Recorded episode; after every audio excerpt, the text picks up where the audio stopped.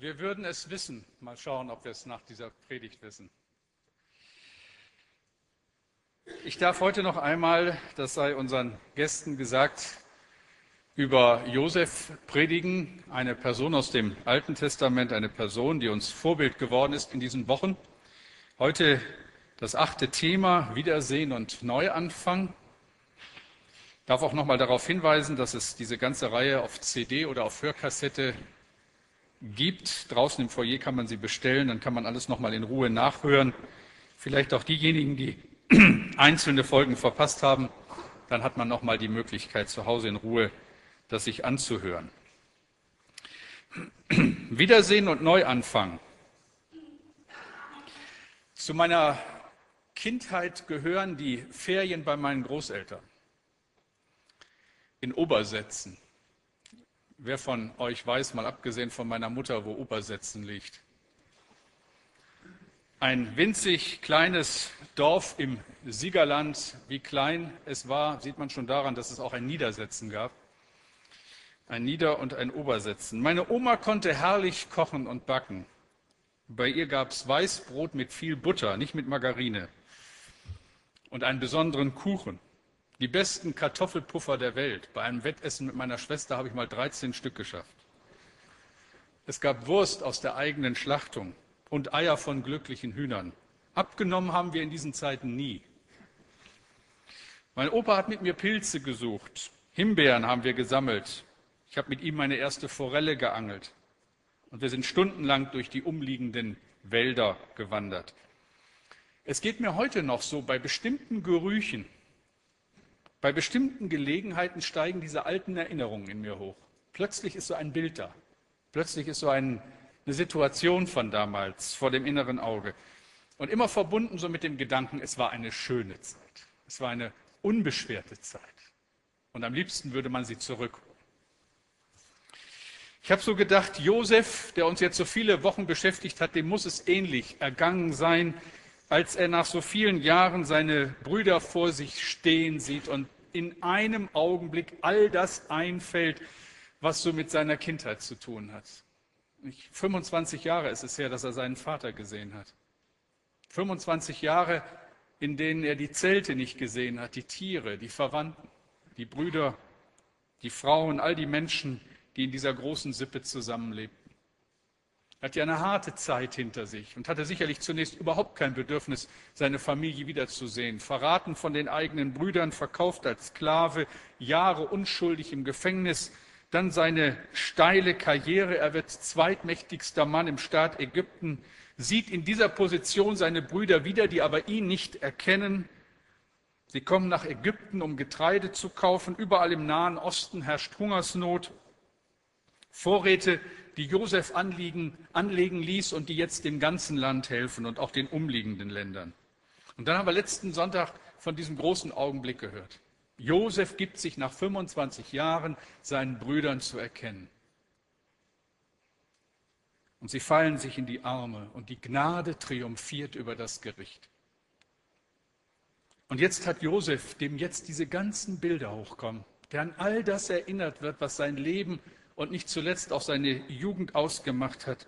Jetzt hat Josef nur noch einen Wunsch. Ich will meinen Vater, ich will die Familie, ich will die Leute wiedersehen. Und mit der Hilfe des Pharao wird es dann auch so sein, dass die Familie nach Ägypten kommt. Ich lese uns aus 1. Mose 45 drei Verse und dann im Laufe dieser Predigt noch eine ganze Reihe anderer Verse, die wir immer wieder hier vorne mitverfolgen können. 1. Mose 45, 21 bis 24. Josef gab seinen Brüdern die Wagen und Verpflegung für die Reise. Jedem schenkte er ein schönes Gewand. Nur Benjamin gab er fünf Gewänder und 300 Silberstücke. Das war der Bruder, der schon bei dem Essen dreimal so viel essen musste als die anderen. Seinem Vater schickte er zehn Esel mit den besten Waren Ägyptens sowie zehn Eselinnen mit Getreide und anderen Nahrungsmitteln für die Reise. Dann schickte er seine Brüder los und ermahnte sie, streitet euch nicht unterwegs. Ich möchte noch einmal mit uns beten. Herr, wir haben schon so gute Eindrücke mitgenommen und jetzt bitte ich dich, dass, auch wenn ich über dein Wort reden darf, du das segnest. Bitte, Herr, öffne du meinen Mund, dass er deinen Ruhm verkündigt. Amen. Es verändert sich alles nach so langer Zeit. Die Brüder erleben, wie ihnen eine bedrückende Last genommen wird, wie ihnen vergeben wird, eine Schuld, die sie über so viele Jahre geknechtet hat. Das muss etwas Fantastisches sein und ihr kennt es auch, wenn man Dinge in Ordnung bringen darf, die einen über Jahre gequält haben. Wenn man endlich frei atmen kann, wenn es da keinen Winkel mehr gibt in unserem Herzen, den wir nicht antasten, weil wir Angst haben vor dem, was dabei herauskommen könnte. Sie können wieder durchatmen, machen sich auf diese lange Reise. An der Stelle habe ich so gedacht, wie ist das bei uns? Wie ist das bei euch? Wie ist das bei Ihnen, die Sie vielleicht heute unsere Gäste sind? Wovon hat dieses Ehepaar eigentlich gesprochen in diesem Anspiel? Was sind das für Fragen, die uns so unruhig werden lassen, obwohl wir alles haben? Ist doch alles gut. Was treibt Männer im bestimmten Alter zu so spätpubertärem Verhalten? Plötzlich ein Zopf oder ein Motorrad oder was weiß ich. Ed Sisman hat einmal gesagt, Männer um die 40 stehen nachts am Fenster, überlegen, wo sie die Weichen ihres Lebens falsch gestellt haben und warum das Leben so lang ist. Ich glaube, es hängt damit zusammen, mal ganz davon abgesehen, dass man in der Lebensmitte manches neu bedenkt. Es hängt damit zusammen, dass sich irgendwo in unserem Leben etwas klären muss. Nämlich, wer stillt diese Sehnsucht in mir?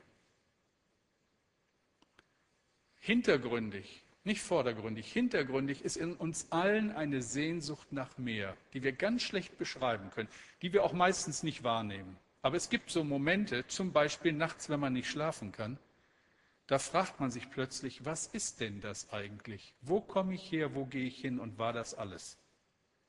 Wir vermissen etwas. Wir haben es scheinbar so gut und wir wissen, wir können immer noch eins draufpacken, aber es bleibt dieses Gefühl, wir vermissen etwas. Da fehlt etwas. An dieser Stelle ganz persönlich. Ich denke, wir alle, du kennst dieses Gefühl. Und dass du hier in diesem Gottesdienst sitzt, ist auch ein Indiz dafür. Weil uns etwas fehlt.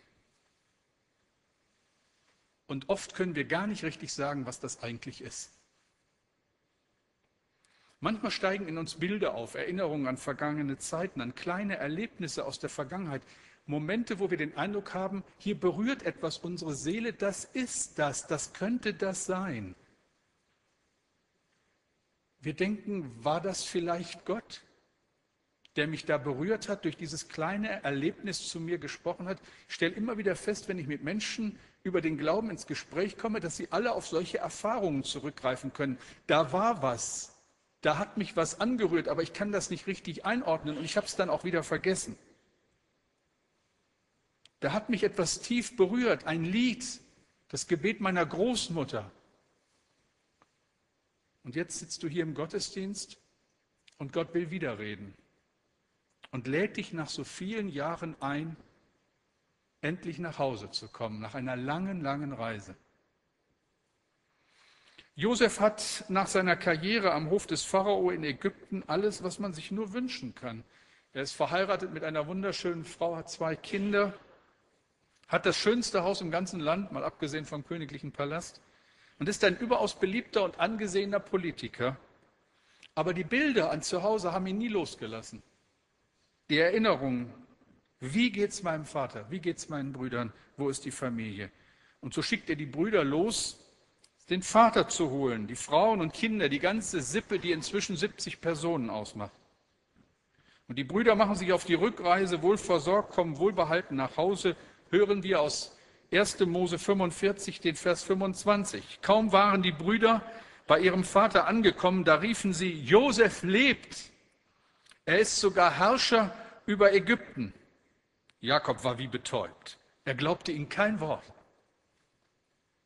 Jakob hat ja von all dem, was da in Ägypten passiert ist, nichts mitbekommen. Und jetzt kommen seine Söhne nach Hause und erzählen Josef, den er seit über, 25, seit über 20 Jahren, an die 25 Jahre tot geglaubt hat, lebt.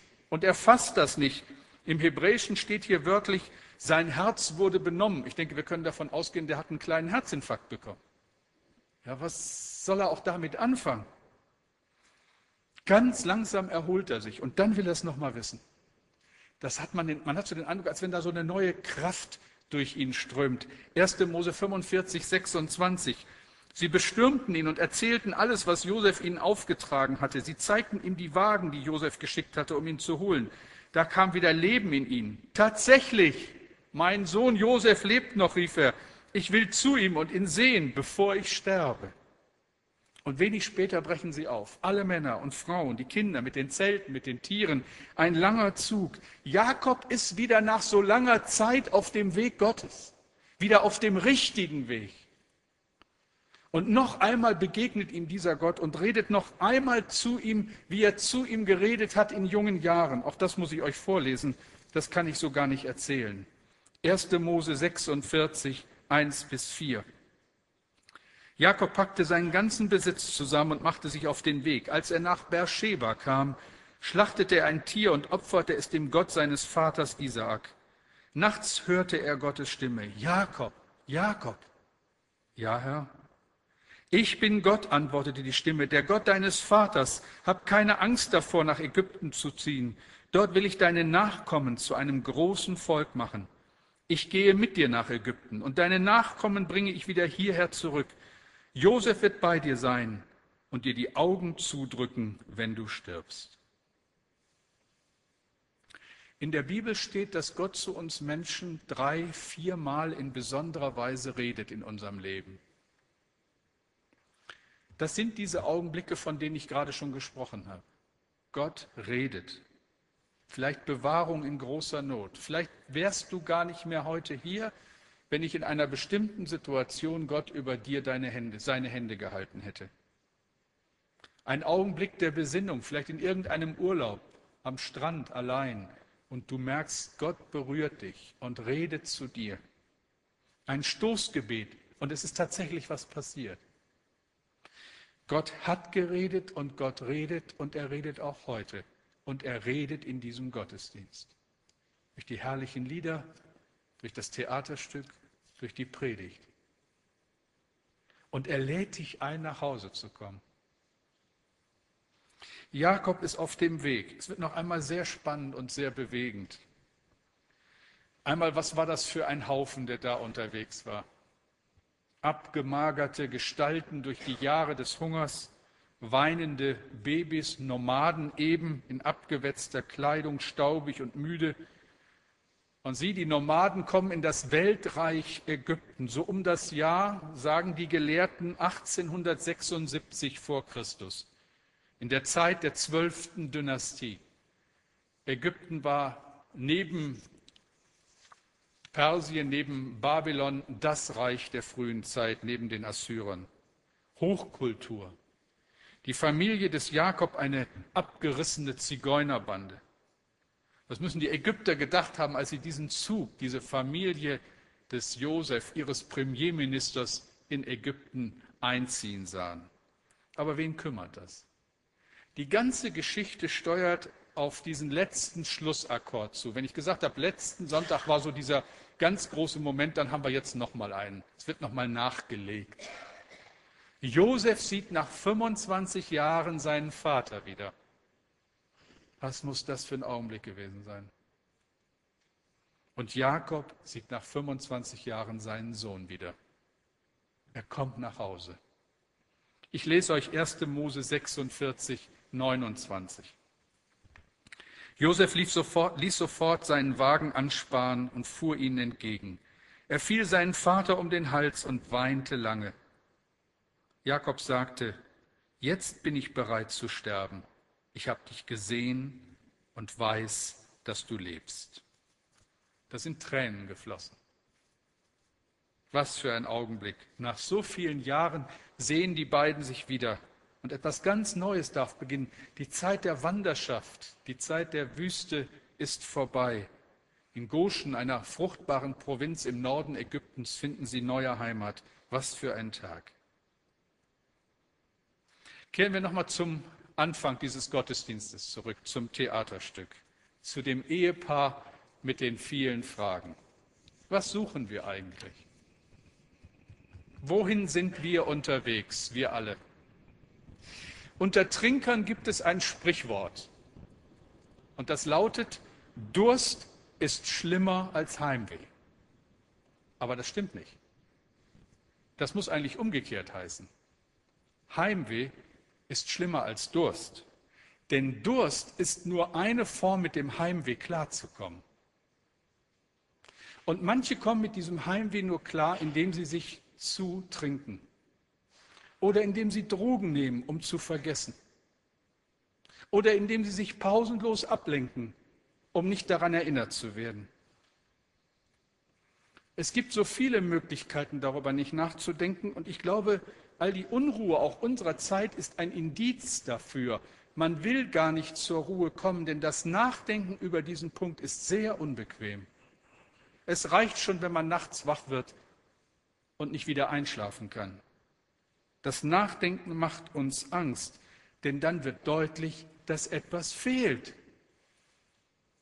Ist euch mal aufgefallen, wie lärmig unsere Welt geworden ist? Dass es so gar keine Rückzugsmöglichkeiten mehr gibt. Ich weiß nicht, ob ihr das gelesen habt, letzte Woche in der Zeitung, eine spanische Bürgerin hat jetzt vor dem Europäischen Gerichtshof ihr Recht auf ruhigen Schlaf eingeklagt. Und sie hat Recht bekommen. Ihre Begründung war, man findet keine Ruhe mehr. Alle Orten in den Ferienhochburgen, aber auch in den Städten sind es vor allen Dingen lauter Diskoklang, der einen nicht mehr zur Ruhe kommen lässt. Der Europäische Gerichtshof hat das Recht auf ungestörten Schlaf als ein Grundrecht bezeichnet. Und ich hoffe, dass das Konsequenzen hat. Warum ist alles so lärmig? Warum dieses ständige Gedudel? Man kann ja nicht mal auf die Toilette gehen, ohne Mozart oder Britney Spears zu hören. Könnte es sein, dass wir die Stille nicht ertragen, weil dann Erinnerungen kommen, weil dann die Fragen kommen, weil dann die tiefe Sehnsucht in uns sich zu Wort meldet. Was ist eigentlich wichtig? Worauf kommt es an? Ich habe schon einmal von diesem Film erzählt, Family Man. Ich habe ihn sicherlich dreimal schon gesehen. Diese Geschichte von diesem erfolgreichen Manager an der Wall Street, der sich an einem entscheidenden Punkt seines Lebens für Karriere und gegen Familie entscheidet, gegen seine Partnerin. Und dann macht er Karriere und ist in dieser Szene an der Spitze eines riesigen Konzerns, wohnt in einem Apartment ganz oben in einem dieser riesigen Hochhäuser, überschaut ganz Manhattan und geht alleine durchgestylt in einem sterilen, modernen Raum ins Bett. Bevor er ins Bett geht, hat er noch eine Kleinigkeit zu erledigen und begegnet auf der Straße einem seltsamen Mann. Wie sich später herausstellt, muss das ein Engel gewesen sein. Und der redet mit ihm so ein paar komische Sätze und sagt ihm dann so etwas in Richtung, es könnte ja auch alles ganz anders sein. Auf jeden Fall, unser Mann schläft ein und dann ist das so schön, dann wird der der Bildschirm, die Leinwand dunkel. Und dann sieht man nur sein Gesicht, wie er aufwacht und um ihn herum ganz komische Geräusche sind. Kindergeschrei, ein Hund, der bellt und so. Und dann weitet sich die Perspektive der Kamera und dann liegt er im Bett, neben ihm seine Frau, auf seinen Füßen ein dicker Hund. Ein Kind kommt angerast, so an sein Bett, zerrt an ihm und ein anderes Kind schreit im Zimmer nebenan und er kommt erst überhaupt nicht zurecht, was da passiert ist. Auf jeden Fall stellt sich dann heraus, das ist das andere Leben, das er damals nicht gewählt hat. Er hat geheiratet, er hat Kinder bekommen und jetzt der ganze Rummel und so weiter. Er ist dann angestellt in so einem Reifenhandel bei seinem Schwiegervater und so weiter. Und erst ist er völlig entsetzt und will nur raus. Aber je länger das dauert, desto schöner wird das für ihn. Und dann kommt der Abend, wo es so am schönsten ist, wo er gar nicht einschlaft, weil er ahnt, einschlafen will, weil er ahnt, wenn ich jetzt einschlafe, wache ich wieder in Manhattan auf. Und so ist es dann auch. Und dieser Film stellt auf geradezu fromme Art und Weise die Frage, worauf legen wir Wert? Was ist uns eigentlich wichtig? Es geht ja noch weiter. Wir merken ja, auch so ein heiles Familienleben stillt diese Sehnsucht nicht in uns. Da muss es noch mehr geben. Ich bin fest davon überzeugt, wir kommen nicht eher zur Ruhe, bis wir den kennen, der uns so geschaffen hat. Wir werden ewig suchen und wir werden nicht finden, wenn wir ihn verfehlen. Der bekannte englische Dichter C.S. Lewis hat einmal gesagt, wenn wir in uns selbst ein Bedürfnis entdecken, das durch nichts in der Welt gestillt werden kann, dann können wir daraus schließen, dass wir für eine andere Welt erschaffen worden sind. Ich weiß, was den Mann in diesem Theaterstück quält. Es ist die Sehnsucht nach Ewigkeit, nach tiefer, tiefer Ewigkeit. Heute ist Ewigkeitssonntag. Der Apostel Paulus hat das mal so ausgedrückt. Wenn dieses kurze Leben alles ist, wenn es keine größere Geschichte gibt als die paar Jahre, die wir hier haben, dann gibt es nur eins. Trink dich zu, überzieh dein Konto, hau dir den Bauch voll, genieße solange du kannst, denn morgen bist du tot. Das erklärt vieles, was wir in unserem Land beobachten. Wenn das Leben auf dieser Welt alles ist, dann kommen wir ständig zu kurz und dann verlieren auch unsere Ziele ihren Glanz. Denn wir wissen, dass sie fad schmecken, wenn wir sie erreicht haben. Nichts hat Bestand. Alles geht zu Ende. Aber in uns ist eine Sehnsucht nach Ewigkeit, nach Himmel, ich glaube, Himmel ist auch das, wenn endlich aufhört, dass all die Dinge nach so kurzer Zeit ihren Reiz verlieren und so schnell zu Ende gehen. Und ich glaube, es ist auch klar, warum das so ist. Wir sind einfach für mehr geschaffen. Ein ganz wichtiger Satz aus Prediger 3, Vers 11. Da steht, Gott hat die Ewigkeit in das Herz des Menschen gelegt. Gott, der uns geschaffen hat, ist dafür verantwortlich. Wie wird das sein? Was erwartet uns? Darüber gibt es verlässliche Auskunft in dem Buch, das heute in diesem Gottesdienst schon so oft erwähnt worden ist. Darüber gibt es verlässliche Auskunft in der Bibel. Ich lese nur ein paar Verse vor aus dem letzten Buch der Bibel, aus der Offenbarung Kapitel 21. Wie wird das sein? Hört mal zu. Siehe da die Hütte Gottes bei den Menschen. Und er wird bei ihnen wohnen und sie werden sein Volk sein und er selbst, Gott, wird mit ihnen, wird ihr Gott sein. Und Gott wird abwischen alle Tränen von ihren Augen. Und der Tod wird nicht mehr sein, noch Leid, noch Geschrei, noch Schmerz wird mehr sein. Und es wird keine Nacht mehr sein, und sie bedürfen keiner Leuchte und nicht des Lichts der Sonne, denn Gott der Herr wird sie erleuchten, und sie werden regieren von Ewigkeit zu Ewigkeit. Das ist unser Ziel. Ist klar, warum wir das hier nicht finden? Das ist viel zu groß. Danach sehnen wir uns schon hier und jetzt. Ein Grund, warum wir uns das so schlecht vorstellen können, ist vielleicht unsere mangelnde Vorstellungskraft auch an dieser, an dieser Stelle. Oder auch, dass wir so komische, falsche Bilder im Kopf haben. Nicht so krause Vorstellungen von dem, was Himmel bedeutet. Vielleicht denken wir an übergewichtige Babys mit Stummelflügen, die da durch den Himmel flattern. Oder an gelangweilte Heilige auf herumfliegenden Wolken, die auf der Harfe klimpern und neidvoll auf die Erde blicken, weil da wenigstens was los ist. Aber das ist nicht der Himmel, Leute. Die Bibel sagt etwas ganz anderes. Der Himmel ist anders, ganz anders. Er ist das Ziel unserer Reise, die Erfüllung unserer unendlichen Sehnsucht. Der Apostel Paulus schreibt in 1. Korinther 2, Vers 9, was kein Auge jemals sah, was kein Ohr jemals hörte und was sich kein Mensch vorstellen kann, das hält Gott für die bereit, die ihn lieben. Was ist das Ziel unseres Lebens, das große Ziel? Es ist etwas, was jenseits unserer wildesten Vorstellungen liegt. Die Bibel gibt uns Anhaltspunkte, Hinweise, die der Sehnsucht entsprechen, die wir in unserem Herzen tragen. Was tragen wir in unserem Herzen? Wonach sehen wir uns? Was ist uns versprochen? Das Erste, was uns versprochen ist, wenn du Christ geworden bist, dann bist du ein Kind Gottes und dann gehörst du dazu. Es ist kein Geheimnis. Ein Leben lang leiden wir unter Zurücksetzung. Wir leiden, weil man uns signalisiert, du gehörst nicht dazu. Am Ende der Zeiten aber, wenn wir in den Saal hineinplatzen, wo das Hochzeitsfest des Lammes gefeiert wird und wo Jesus seine Leute empfängt, da wird er dich persönlich empfangen und die ganze Meute wird rufen, willkommen, schön, dass du da bist. Du bist mittendrin. Es ist deine Geschichte.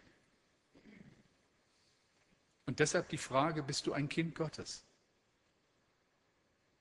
Hast du die Gewissheit des ewigen Lebens? Kannst du sagen, jawohl, in meinem Leben hat es einen Punkt gegeben, wo ich mein Leben diesem Gott anvertraut habe? Wenn nicht, heute fordert dich Gott dazu auf. Ein zweites, was uns versprochen wird.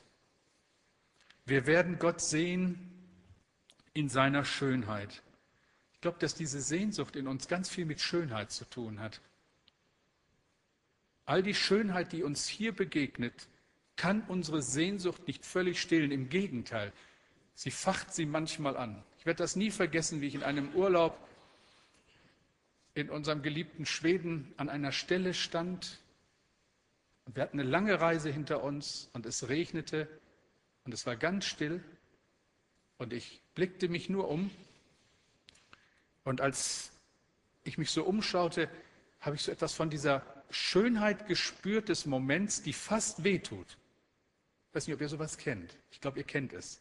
Es gibt so Momente, die tun fast weh, weil sie so schön sind und weil wir sie nicht festhalten können. Simon Weil hat einmal gesagt, dass es zwei Dinge gibt, die das menschliche Herz durchdringen kann. Schönheit und Not. Wenn du Jesus kennst, dann gibt, gilt diese uralte Verheißung, die in der Bibel steht, in Jesaja 33, Vers 17. Deine Augen werden den König sehen in seiner Schönheit. Du wirst ein weites Land sehen. Wir werden dazugehören. Unsere Sehnsucht nach Schönheit wird gestillt. Und schließlich wird uns ein drittes versprochen. Es wird alles sein, worauf wir uns ein Leben lang gefreut haben. Was erwartet uns im Himmel? Unser Ältester, als er noch ganz klein war, fing mal beim Zubettgehen an zu weinen. Und dann sagte er unter Tränen, Mama, ich will nicht in den Himmel. Und dann hat meine Frau gefragt, warum denn nicht? Und da hat er geantwortet, weil ich da niemanden kenne. Wer diese Sorge hat, der sorgt sich unnötig. Wir werden einander erkennen und wir werden begeistert sein. Gott sagt, ein letzter Vers, fürchte dich nicht, ich habe dich erlöst, ich habe dich bei deinem Namen gerufen du bist mein. Natürlich werden wir neue Körper haben, Körper, die den Glanz der himmlischen Welt aushalten. Aber das, was uns als Person ausmacht, das, was hier gemeint ist, bei deinem Namen gerufen, das ist die Person.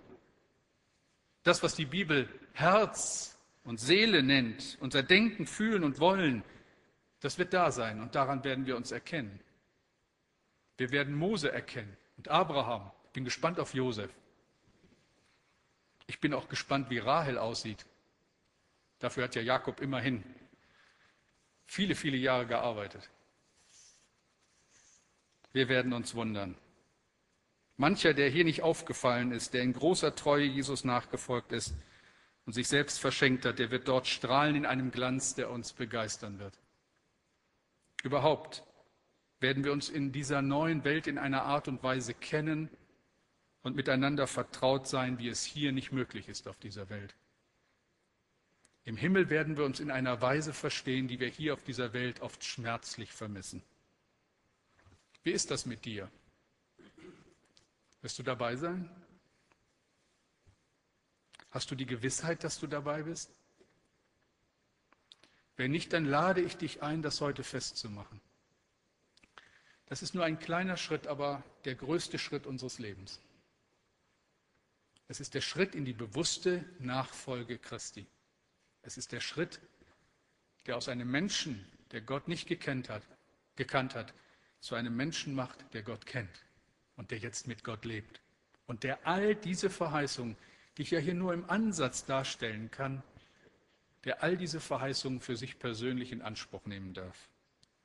Ich möchte dich dazu einladen. Wie kann das gehen? Sehr unterschiedlich. Ich habe mich gestern wieder gefreut, bei unserem Gemeindefest mit Menschen ins Gespräch zu kommen und zu hören, wie sie auf sehr unterschiedliche Weise Christ geworden sind. Aber immer und immer wieder auch hier im Gottesdienst, weil hier so ein Punkt war, wo sie es festmachen konnten, was lange schon in ihrem Herzen vorbereitet wurde. Wir werden jetzt gleich noch ein Lied hören, ein Lied, das das nochmal auf den Punkt bringt. Wir sind nach gerufen, nach Hause zu kommen.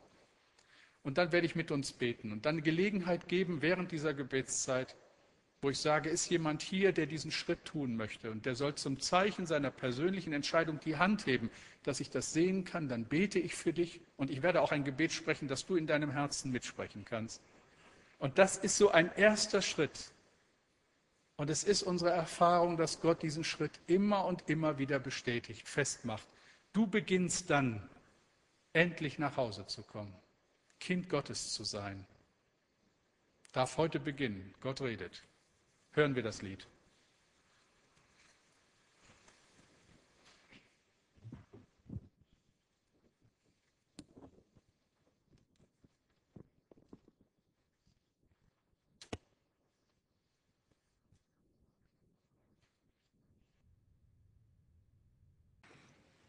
Herzlichen Dank. Besser kann man es nicht auf den Punkt bringen, denke ich.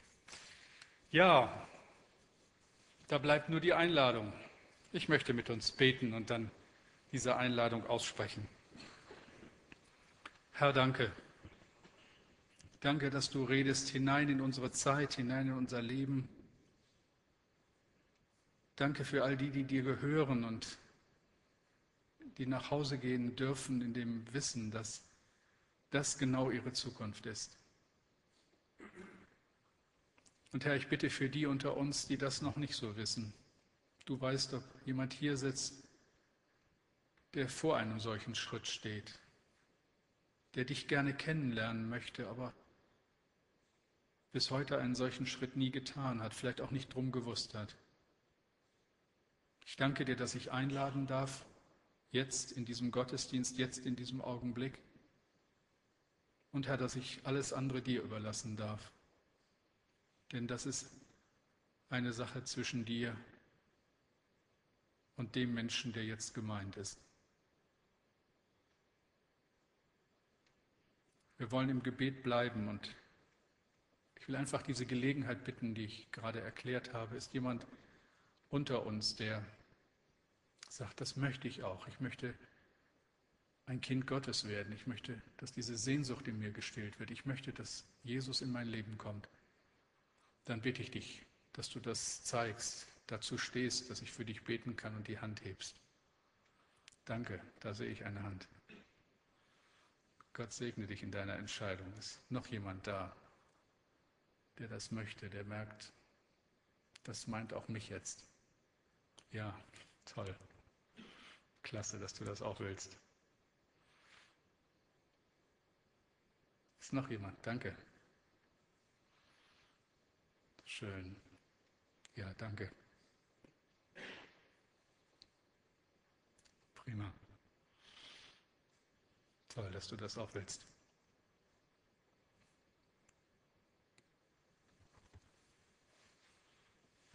Gut, beten wir. Herr, ich danke dir von ganzem Herzen für die jungen Leute, die jetzt so diesen Schritt getan haben. Ich bitte dich, dass diese Gewissheit, diese Gewissheit, dir zu gehören, jetzt in ihrem Herzen wächst und ihr Leben prägt. Und ich bitte dich auch für die, die sich jetzt vielleicht noch nicht getraut haben, die Hand zu heben, aber die auch sehr wohl wissen, dass sie gemeint sind. Und ich möchte jetzt einfach für euch auch ein Gebet sprechen und euch bitten, dass ihr das so in eurem Herzen mitsprecht. zu eurem Gebet macht. Und ihr dürft wissen, dass Gott das hört und das sehr ernst nimmt. Vater im Himmel, in Jesu Namen komme ich zu dir. Ich danke dir, dass du zu mir geredet hast. Herr Jesus, ich will dir gehören. Bitte vergib mir meine Schuld. Vergib mir, wo ich so lange nicht nach dir gefragt habe. Und jetzt komme ich und bitte dich, nimm du mein Leben in deine Hand. Ich will dir gehören in Zeit und Ewigkeit. Und danke, dass das jetzt geschieht. Ich bin dein Kind. Danke dafür. Amen. Amen. Ich lade noch herzlich ein zu Gesprächen auch nach dem Gottesdienst. Da ist noch Gelegenheit auch wer Fragen hat. Wenn Sie unsere Gäste sind, scheuen Sie sich nicht, sprechen Sie uns an. Ich bleibe auch hier vorne in der ersten Reihe und bin ansprechbar, aber auch Mitarbeiter unserer Gemeinde. Ansonsten noch auch Zeit da, um draußen noch miteinander zu reden. Wir wollen miteinander beten, Gott noch um seinen Segen bitten und dann noch den Schlusschorus miteinander singen. Und ich bitte, dass wir dazu aufstehen.